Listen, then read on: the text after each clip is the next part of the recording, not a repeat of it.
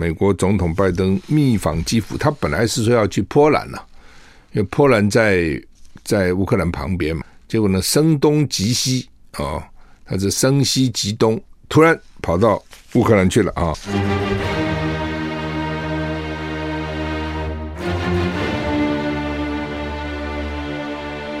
赵少康时间，吃喝玩乐骂，和我一起快意人生。赵少康，欢迎你来到赵少康时间的现场。台北股市下跌二十六点，台股昨天上涨七十一点哈。美股呢，昨天收没有开盘了哈，没有没有，为什么呢？因为是华盛顿诞辰纪念日。所以美股昨天是休市一天，欧股呢是个小涨小跌啊，台股跌二十九点，现在哈，明天天气回暖啊，今天冷啊，现在还是冷。气象局也发布了低温特报，北部及东北部天气偏冷，其他地区早晚冷哈。上午呢，金门地区。黄色灯号表示寒冷，有十度以下气温发生的几率。金门、马祖通常都很冷了哈。吴德荣在他的专栏说呢，明后两天空冷空气减弱，气温逐日回升。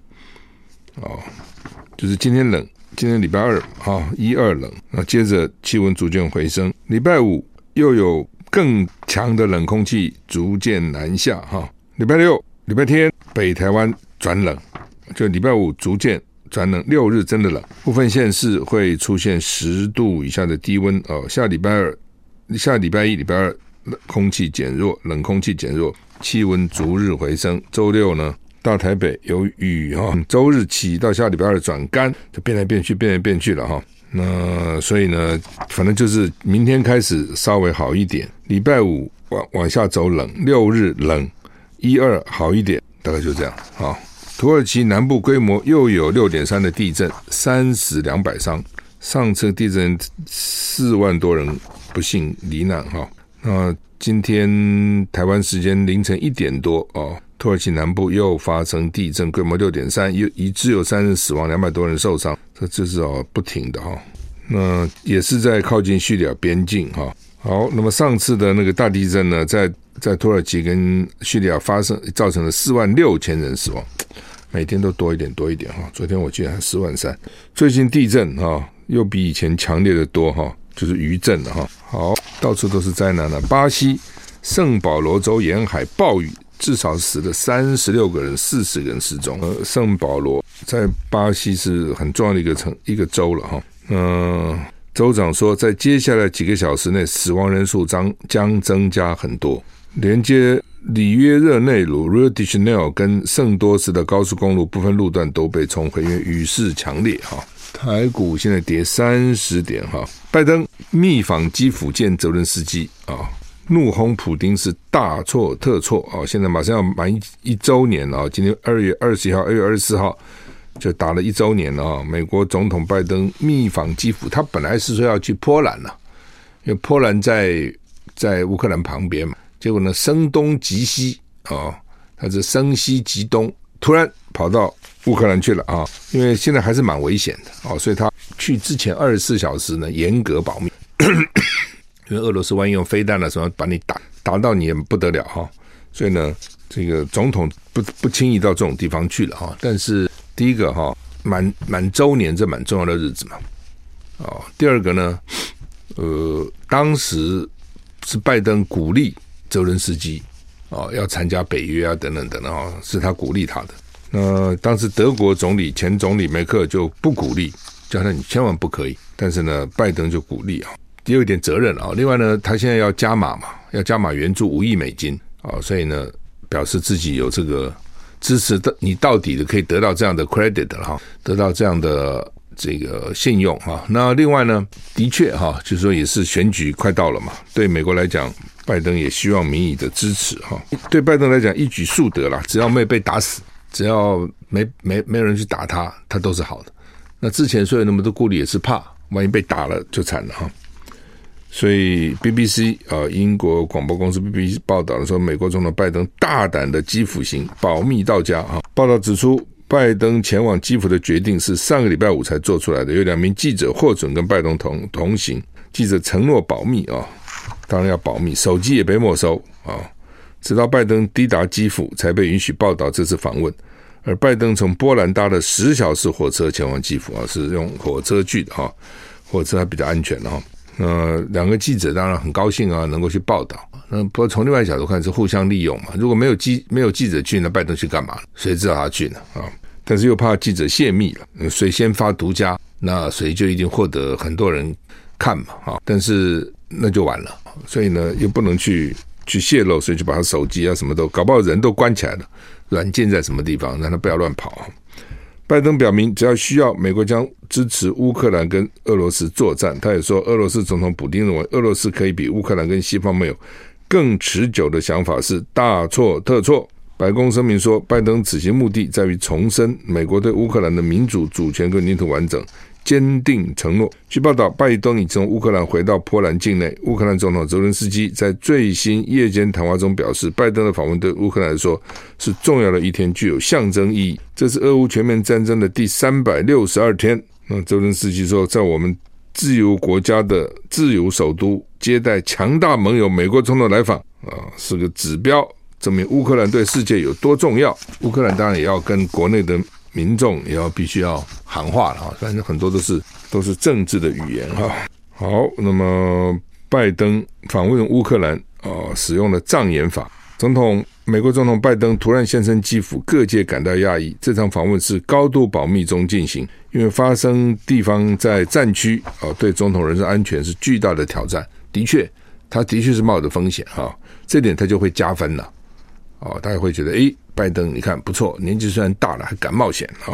实验报道，事实上，为了掩护这段行程，白宫隐瞒了不少。相关官员上个礼拜一一再表示，上个星期一再表示，总统没有访问乌克兰的计划。甚至在上星期六晚上，拜登还跟第一夫人在华盛顿共进晚餐啊，好像没有什么出国的打算，还跟老婆在那边悠闲吃晚餐嘛，放让你们看，让你们知道我们没有跟。别的没有在外外面有什么应酬啊？就是家里吃晚餐呢，哈。然而，美国东部时间周日凌晨四点十五分，你看晚礼拜六晚上吃晚餐，过了没多好没久早没多久，早上四点十五分，拜登搭上空军一号专机，在夜色掩护下离开 Andrew 联合基地，机上有随行记者，但不准携带任何电子装备。拜登抵达基辅后，随行记者获准发送共享报道给其他记者，也不能你独享，其他记者也要有。而且在他仍停留在乌克兰的时候，记者不准详细描绘他抵达基辅的方式。哦，就是你不能还在乌克兰的时候，你不能说他是因为搭火车啊什么来的呢？那你怎么走？你搭火车没搭火车回去？那这时候敌人知道了，不就给你轰炸你吗？啊，所以保密当然很重要。拜拜登在副总统那里曾经六次访乌克兰。最后一次访问基辅是在二零一七年一月，当时离当时离任期结束没几天，他这次第七度拜访，升级为总统身份。就他当副总的时候去了很多次，一个副总统也很重要。美国啊，干嘛去乌克兰六次？到底干嘛？嗯，一种就是怂恿乌克兰啊进入北约，一种就是做生意。他儿子不是在那边搞搞什么鬼嘛？然后拜登那时候当参议员的时候，不是就开始威胁，当副总就威胁乌克兰说呢，你。不可以调查，调查的话我就停止美国对乌克兰的援助。哦，那乌克兰政治当然很腐败了啊，贪腐是全世界第三名，多坏！包括最近国家打成这样子，那个武器还被人家认为有贪污倒卖的情况哈，就已经这也是烂到根里了哈。拜登哦，他他跟乌克兰这个这个过程呢，好像就在他的那个保密文件里面。这不是有他的文件说他把文件带回家吗？听说就这东西。那谁给他揭露的？是他的律师，据说是他的律师揭揭发的。那他的律师怎么可以揭发这个事情呢？他是你的当事人呐、你保护他来不及啊，因为他现在律师是原来白宫的律师。好，换句话说，他是就是整个总统府的律师了。那，后来他聘为他。私人律师，据说是奥巴马要这个律师公布的，也就是奥巴马不喜欢拜登，也不愿意看到拜登连任成功。哦，那反正就美国这种政治八卦传来传去了哈。呃，不过拜登跟乌克兰关系的确是很特别哦，包还把他儿子夹在里面，否则的话，你说你看他在副总统就去了六次啊，你不觉得这个也很奇怪啊？那么多国家，那么多地方，你干嘛跑那跑六次哈？非常非常非常的奇怪哈！台股现在跌四十四点哈。好，我们休息下再回来。I like 我是赵少康，欢迎回到赵少康私人现场。台北股市现在跌三十九点哈。拜登去访问基辅啊，乌克兰首都哈。拜登在俄国总统普丁发表重大谈话的前一天访问乌克兰。根据 cn 报道，美方在拜登启程前数小时已先知会俄方。路透社报道，普丁在演说中预料将对全面入侵乌克兰的第二年战事定定目标。他现在将这场战争定调为西方利用乌克兰发动的代理人战争。研究俄国政治的学者说，对克里姆林宫而言，拜登访问乌克兰当然会被视为美国已经压住俄罗斯会战。战略失败的进一步证据，这场战争本身也毫无转圜余地，已经变成俄国与西方的战争。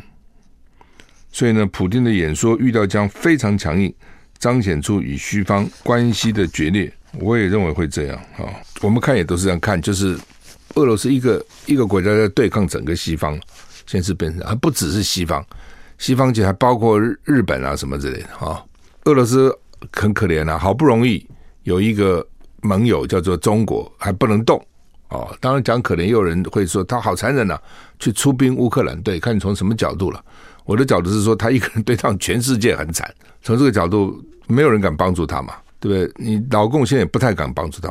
我讲过嘛，因为中国跟世界的连结啊，比那个俄罗斯还多得多。俄罗斯没什么了不起，最多我只有粮食有能源。那中国什么也没有啊，粮食也没有，能源没有，十四亿人口要养啊啊。俄罗斯只有一亿四千四百万人呢、你中国有十四亿，他说是俄罗斯的十倍人口啊，养一个这么多人容易啊，很不容易的。所以，他如果一旦援助俄罗斯，西方如果找到理由一下来制裁他，那他会很惨。他光这个半导体被制裁，居然搞这么惨啊！如果全面制裁，当然西方国家也会受受伤了啊，但是你大陆一定会受到很严重的这个伤害嘛。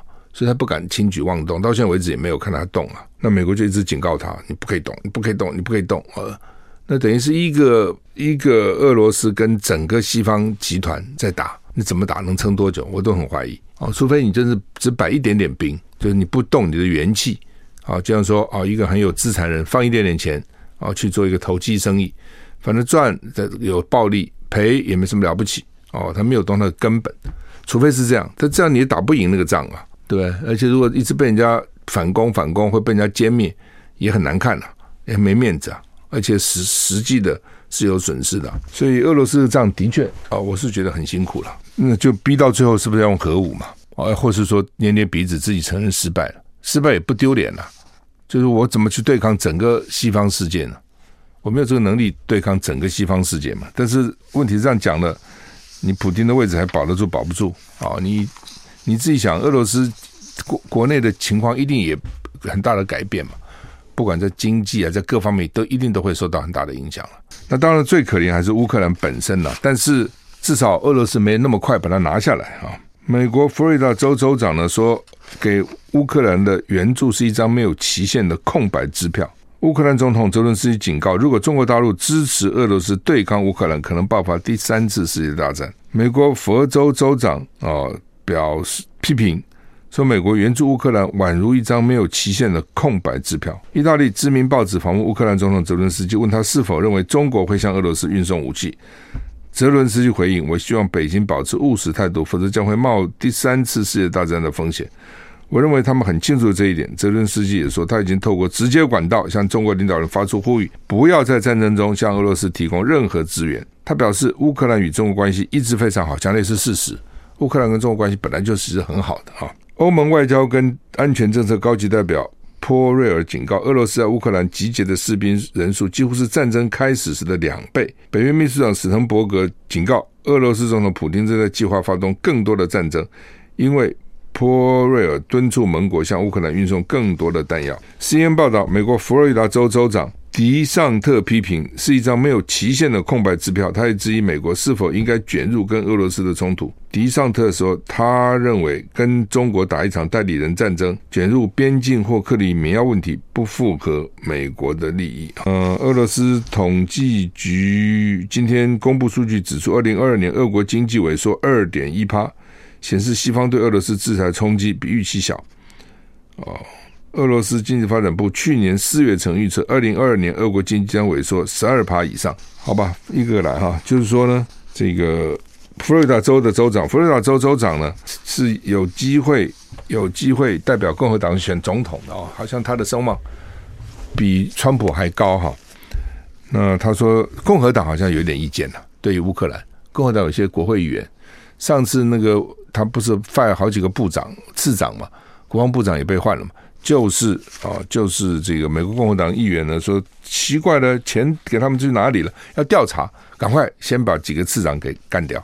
就贪腐还是很严重啊啊！另外呢，就是呃，这美国佛罗里达州州长，因为佛罗里达有很多古巴裔等等哈，所以呢，基本上啊，他的声望现在蛮高的，所以。到底他将来能不能代表共和党去选总统啊？也是大家关切的焦点。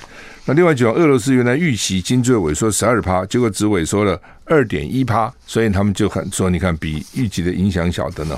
但实际上，我想一定是影响很大了，怎么可能小呢？打仗的时候都很麻烦哈。有一个人在飞机上心脏病发了啊，结果呢，这个飞机上有五十六个心脏科医生。通常在飞机上发生这种事情，都会听到广播哦，有没有什么医生、什么医生的人能够赶快到什么地方来？我们一个乘客发生危险啊，身体不适的呢，通常都会有了啊，也许不是内科的了，通常都会有医生了。我们休息一下再回来。我是赵少康，欢迎回到。赵少康时间的现场，台北股市现在跌三十五点哈。刚讲飞机上生病怎么办哈？一个机长呢，这个 Nelson 在接受丹麦报纸呢访问的时候呢，说的这段故事哈。他在飞一般从斯德哥尔摩到洛杉矶的班机哈，途中空服员回报一名乘客突然没有心跳，哇，这空服员很紧张。然而他讲怎么办？如果到了最近的一个机场，也要四个小时才能到，那都没心跳了。哦，空服员就问机上乘客有没有人是医生？刚好呢有五十六个医生，一个飞机能坐多少人？两百多个人了不起吧？四分之一都是医生，全部是心脏专科的医生，然后立刻就帮乘客脱离险境，恢复意识，速度之快，连空服人员都还没有实施急救措施。不，这也是啊，命不该绝了哈。有很多时候，真的医生再也没办法。有些有些时候哈，那事后这些医生解向这个机长解释患者的状况。那这些心脏专科医师都是来自哥斯德哥尔摩跟奥斯奥斯陆的心脏专家，他们是要。搭这个飞机到洛杉矶参加医学研讨会，一定是跟心脏有关的，就刚好一种是专科的研讨会。飞机降落在洛杉矶呢，现场有一辆救护车待命，准备把心脏骤停的乘客载往医院。不过乘客当时的状况非常好，并没有去医院，而去参加 party 庆祝他四十岁的生日。但是还是要注意啊，怎么会突然这样没有心跳？这很可怕，这不是没有别的，没有心跳，那你下次的这种状况呢？这人去参加 party 去了，啊，你 不觉得 实在是太超过了哈？那当然我也曾经看过了哈，就是说去我参加旅行团里面有医生，好，但是呢中间发生有人有问题，他他都不讲话，为什么？他不是内科的医生，我是太怕，因为现在医药分得很细很细，你知道？哦，就是医学你在医学院的时候可能都学了，大家都学个皮毛了。你像医学生哦，很多医学生也要要玩呐，也要当家教，也要打工赚钱的呢。所以呢，你说会真的读多少书，我也很怀疑啊。那基本上当然是有了啊。然后呢，这个毕业以后就在分科了嘛，就分得很细。所以有很多不是自己本科的啊，他也不敢，万一给他看死，他有责任，你知道吗？所以越是当医生，搞不好还越谨慎啊。不是医生，搞不好什么乱来，我给你做个。CPR 啦，什么 给你人工呼吸一下？真的，医生有的时候哈，有些啦，每个人个性不同，有些还蛮谨慎哈。好，那么美国加州有一个热狗小贩，日前遭到四名女子欺凌哦，因为呢，这些这四名女子觉得一根热狗要卖七块美元太贵，不断乱丢配料，还威胁要动手。你敢卖这个价钱，我把你弄死！这么凶。其中一人拿了一根热狗。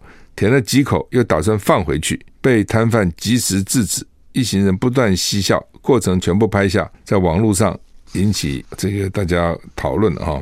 那而且呢，这个据传有两个女子是名校大学的学生，呃，是圣圣迭戈大学、州立大学的学生了哈。校方说还没确认，还在调查哈。当然最好的是圣迭戈，最好还是那个 UC 圣迭戈了，加州大学圣地亚哥分校哈。那这是圣地亚哥州立大学，州立大学一定是公立大学了。U C San Diego 圣圣地亚哥分校，对，那 U C 也是公立大学啊。那美国很少这种情况，真的哈，一般都是好的学校都是私立大学，公立大学很少排在最前面，只有加州 U C Berkeley 大家听 U C L A 啊，U C Irvine、U D C San Diego、U C San Francisco 这些学校呢，在美国的排名很前面，很少这样子，大家现在比较清楚了。像以前我们那时候申请根本搞不清楚，对不对？你想着在台湾这公立学校比较好啊，怎么变成私立大学比较好了？学费又贵，所以我那时候申请都没有申请什么私立大学，都是公立大学，都是州申请州立大学。后来知道州立大学其实在很多时候是排名是排不过那个私立大学，除了 UC 啊，除了 UC，所以他在美国有很多种排法，那种全美大学的排行。那种全美公立大学的排行，所以有不同啊。好，那么 嫌贵嫌贵就虐去虐待那个小贩，集体虐待哈。因为四个人，你看那个小贩怎么办？你也不能随便动粗啊。英国有四千五百万用户集体控告脸书，那主要是个资取得了，还有还有应用哈。英国有四千五百万用户集体诉讼控告脸书，利用各用户的个资没给相当的补偿，求偿三十亿英镑。被上诉法庭驳回。脸书母公司 Meta 面临这起庞大的集体诉讼，是法律学者格尔姆森代表全英国四千五百万脸书用户发起。那他说呢，注册平台提交个人资料，但没有给获得脸书给应有的补偿。那虽然被驳回了，但是呢，给他六个月时间，要他提出额外的证据，就你现在证据不够，就你到底。为什么脸书给你钱了？哦，你受了什么损害，或者你有什么贡献，或者脸书靠着你赚了什么钱？你要给我一些资料。Meta 发言人表示对结果欢迎。那不管怎么样，就是说至少这四千五百万啊的用户呢不满啊，觉得说，哎，你用了我们的资料，我们什么好处都没有，个子都被人家看光光啊，类似这种啊。台股现在跌四十九点啊，跌四十九点。呃，联合报头版头登的就是我刚刚讲的，拜登突然访乌克兰，加码军援五亿美金啊。呃，还有个相片，拜登跟泽伦斯基在路上走哈，在一个墙边走，旁边有这个警卫呢，这个军警了啊，其实是军人了，拿着枪守卫啊，守卫的非常的严密哈。那这个战争还要打多久？哦，显然是老共那边王毅要去啊，说要发表一个政治解决的方案哈。问题是不是你发表方案就能解决的？休息一下再回来。I like 103, I like radio。我是赵少康，欢迎你回到赵少康时间的现场。台北股市跌四十一点啊。呃，中国时报头版头登的就是美岛电子报这个民调了哈。侯友谊的好好感度下滑。郭台铭的支持度也下降哈，我《中国时报》这个通常都不提郭台铭了哈，就是不提，就是不提你郭台铭啊，要不然就是从社论到后面都要骂你。当然，他那天我看社论也写说，不是因为个人啊，就是不是因为郭台铭跟蔡旺旺的私人恩怨哈，是这个大是大非的问题了哈。那当然是个人恩怨了。这个郭台铭呢，在台湾得罪了很多人啊，那你做生意就算啊，反正你搞那些东西。因为各行各业各自赚钱嘛，但你来搞政治就会影响到很多人。啊，这是为什么？看大家看到最近的这些反应啊，我不知道这恩怨能不能解了哈，有些恩怨就很难解了哈，但是有些恩怨呢，也不是说一定不能解了哈，那只是个性强他就不愿意去解啊，或是或是也不是那么容易解。呃，中国时报在在在现在就每天就支持侯友，因为侯友宜如果出来，郭台铭大概就不太容易出来。但是侯友谊呢，基本上也不表态，侯友谊现在就是。就是反正他就不不告诉你他要不要选，那每天就呵呵这代志啊，大家要团结啊，共好啊等等之类的哈。那这一招也许有他的效了哈。所以你看到郭台铭先说要选，然后呢就被人家一阵乱打。国民党里面支持第一个侯友谊，他广结善缘，他在国民党里面有他的人脉，这是第一个。第二个他是新北市长，他有他的资源，还是新北市资源还是很多的哦。第三个有很多人看好他。所以呢，侯友宜在国民党里面有不少朋友支持他选。那当你郭台铭要先出冲出来要选，那这些人就会打你嘛，一定会打你嘛，这是一个。但那郭台铭为什么要冲出来讲呢？因为郭台铭也不可能不讲啊。如果郭台铭一直不讲，等到侯友宜说要选，那郭台铭说再选，要不是说你郭台铭捣蛋嘛，对不对？侯友宜好好的要选，你告郭台铭干嘛要选呢？哦，所以呢，对于郭台铭来讲，他也不能拖，而且记者也会问了，哦，会问了。那先我们看这个民调好了哈，我们就看看这个《中国时报》今天头版头的那个民调，他们做，这个美丽老师做的哈，就是说呢，这个在二零二二年九月，现在是二零二三年二月，对不对？也不过就在五个月之前。哦，你希望谁担任下一届总统？那个时候呢，侯友谊是三十八点六，赖清德是三十九，赖清德是赢侯友谊的。在去年九月的时候，到了十二月的时候，突然改变哦，侯友谊变成五十一点四，赖清德变成三十五点七。为什么赖清德少了四趴不到，侯友谊增加了十三趴呢？因为九合一大选国民党大赢，那赖清德呢？呃，那个侯友谊呢也大赢。大赢林佳龙，所以你知道这是花篮效应。在在这个做民调，我们常常讲花篮效应，说这个时候国民党气势就起来了，尤其觉得侯友谊好棒哦。那这个赢林林佳龙那么多，那侯友宜林佳龙很多，一方面当然是侯友宜做的不错，一方面林佳龙表现太烂了。你认为林佳龙选新北市长有在选吗？我没有看到这种选选法，几乎没有在选呐、就是林佳龙本来不想选新北市，想选台北市的。那你不给我选，你非要我去新北市，那我就选嘛。但是我选我就是选就是了嘛，就是这样而已嘛。他说我到拼了多少命，把多少身家财产都能拿出来砸进去，我干嘛？第一个我不会赢，第二个呢，我根本不想来这里选，我只是好吧，你要我选我就选了嘛。所以实际上林佳龙，你我来我搞选举这么久，根本没有真的认真在选嘛，不是这样子吗？哦，那么十三行还讲个十四行还是什么？有没有？就是怎么这是搞什么鬼呢？哦，所以呢，再加上国民党大赢，是侯友宜民调就。大大的上来，但是这个效应会过去的，就是花篮花总会枯萎嘛，花篮效应会是过去的。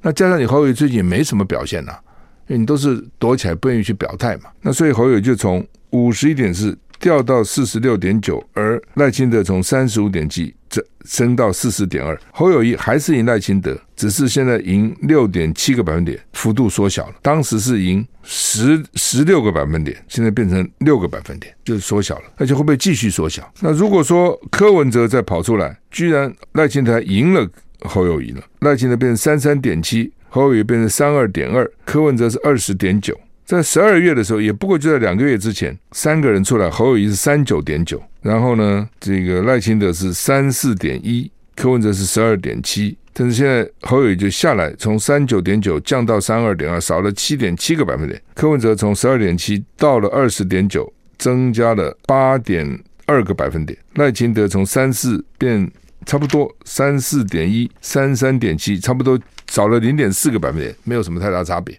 所以这个民调就表示说，我一直讲说民调没有永久的，它就是那那那一刻的。洪秀柱曾经民调也很高啊。尤其国民党要搞那个防专条款，给他做民调，他很高啊。韩国一度一度民调也非常高啊，对不对？哦，但是你要保持不容易啊，不是能够一直保持，因为他选举是有各种变数。对，你会不会选举很重要，选举不是躺那边不讲话就能选，你还要会 campaign，要会出招，要会防御，要会讲话，要会能感动人心，要会提出这个愿景啊、哦，等等等等，很多很多因素了哈。所以现在看起来。郭台铭呢，被国民党这样一阵乱打，看起来民调是下去了，跌了十几个百分点，跌了很多。侯友也跟着跌，没有郭台铭跌那么多，但是也跌了六七个百分点。哦，赖清德小没有涨很多，但是小涨一点点。那柯文哲如果进来，那就影响蛮大了。柯文哲吸掉不少原来支持国民党的票，看起来是这样。我们休息一下。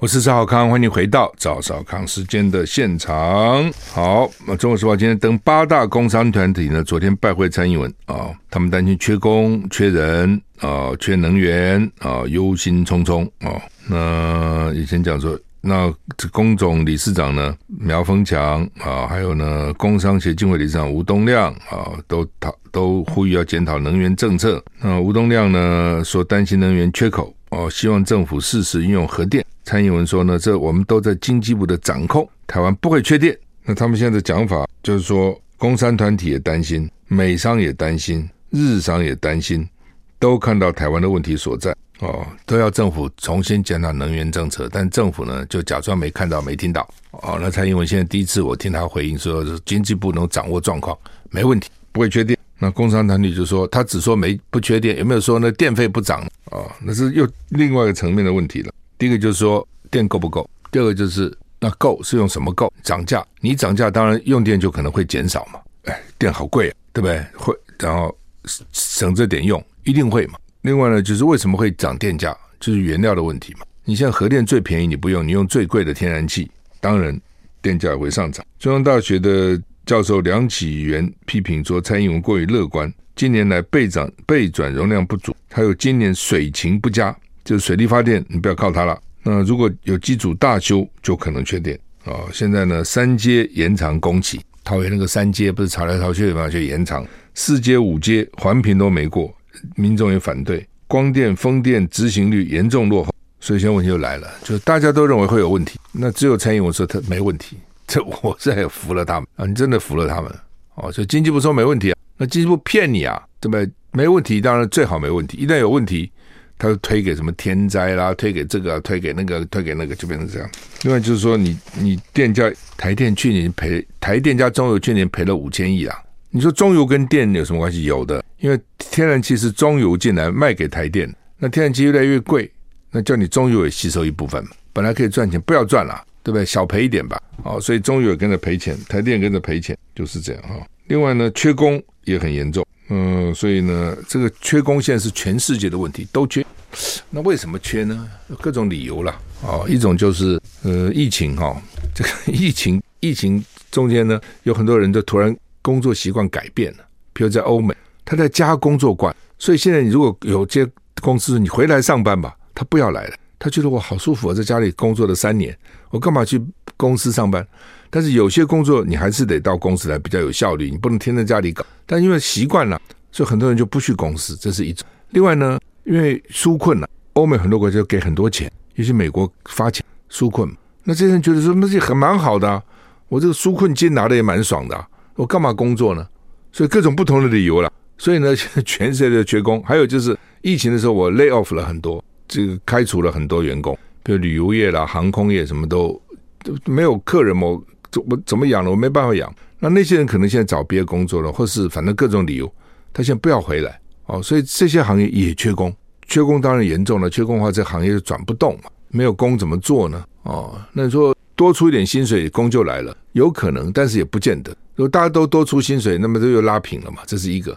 这个，出你涨了工资以后，你得涨物价，你产品价格要上涨啊。那这不敢涨产品价格啊，因为怕没人来啊。又怕这样哦，这又是另外一个市场的需求问题啊，所以它这个有点复杂，然后这不是三言两语能够讲讲得清楚，可能要各种的计算啊、统计啊，去去看到底什么会影响什么，什么会影响什么哈？好吧，这个这就光电台南啊，台南因为日照充足了，地势平坦，那现在讲绿电分成两种嘛，一种就是风电，一种是光电太阳能，一种是风风电不好搞，风电不是阿狗阿猫都可以搞。为什么？因为风电都要在海里面呢？那个海好搞啊！你要把那个，你想还要把那个风的那个杆子啊，在海里面固定，还有海浪啊，有大风啊等等，那个固定是不容易的。怎么打进海床多深？哦，所以那个通常都是国外这些大公司来包，不少北欧的公司啊什么就来了。哦，还有这种船啊，施工船啊等等等等，把要要就打进去哦，要承受风力、水力、浪力啊等等。那光电就容易很多，光电在路上、油温上也可以铺个光啊，我我家屋顶上也可以铺个这个太阳能啊，所以那就比较容易。哦，那个问题不是铺，而是说台电买不买，叫到底台电的馈线接到哪里去？有本事立委官说一下，台电的馈线就过来，我就可以卖卖电。没本事没有关系，你就算弄好了搭好了太阳能，台电线不来，电也卖不掉。所以这是为什么特权呢？政治就可以介入，就这个道理。哦，因为必须要台电买嘛，那台电为什么买你不买我呢？所以呢，这个阿狗阿猫都去搞了啊。《中国时报》今天讲，酒店大亨转战光电标案近亿啊，在野党说真是好生意啊。那就是这样子啊。这他们原来搞酒店的，发觉酒店还蛮麻烦的，对不？要管那些小姐那么容易吗？那不容易的。然后呢，还要跟黑道打交道，还要跟白道打交道，对不对？你开个酒店，警察不知道吗？你不要送红包吗？否则你怎么活呢？哦，等等的都是啊、所以呢，很多就干脆去做光电算了，有的可能都兼着做哦，等等哈、所以这个光电不知道养了多少黑道哦，养了多少这种不当的利益在里面哈、那当然，现在问题就是台南地检署了，当时那个学甲炉渣案也是哦，那些后来呢，这个这个检察官的案子也是哦，郭忠的案子也是，那现在去查哦，陈忠彦案跟呢。郭在清的学甲炉渣案都是雇同一个律师，都都雇个律师，在同一个市长赖清德任的脱身，在同一个地检署的检察长内，案件被牵牵结，所以不是很奇怪吗？哦，他们原来讲是费玲玲，费玲玲现在说不是我哦，的确，后来我们查一下，不是费玲玲。昨天我们也还他公道哦，也在我在电视在脸书上也都讲，不是他，是接着他的那个检察官，现在调到高检署当主任检察官了啊，一路升啊，这个都应该彻查的。怎么回事啊？怎么可以这样子啊？对不对？以前那么明显的案子都给你们就签结了，就不起诉了，就算了。同时，那个李全教在那个时候就被整得很惨。你怎么可以这样子？好，你说我这个检察官是佛系，对不对？都所有案子我都是睁只眼闭只眼。哎呀，算了，可过那也就罢了，那都不行了。但是至少至少你的你你你就是这样子嘛。他不是啊，那对李全教可严了啊、然后呢，对其他的就这样子睁只眼闭只眼。那你这个司法将来怎么信任呢？真的可以这样子吗？可以为政治服务到这个地步吗？哦，他们说啊，我马英九的时候是是法务部长，那又怎样？总统是怎样的？对？你还是没放，很奇怪嘛。好，我们时间到了，谢谢你的收听，再见。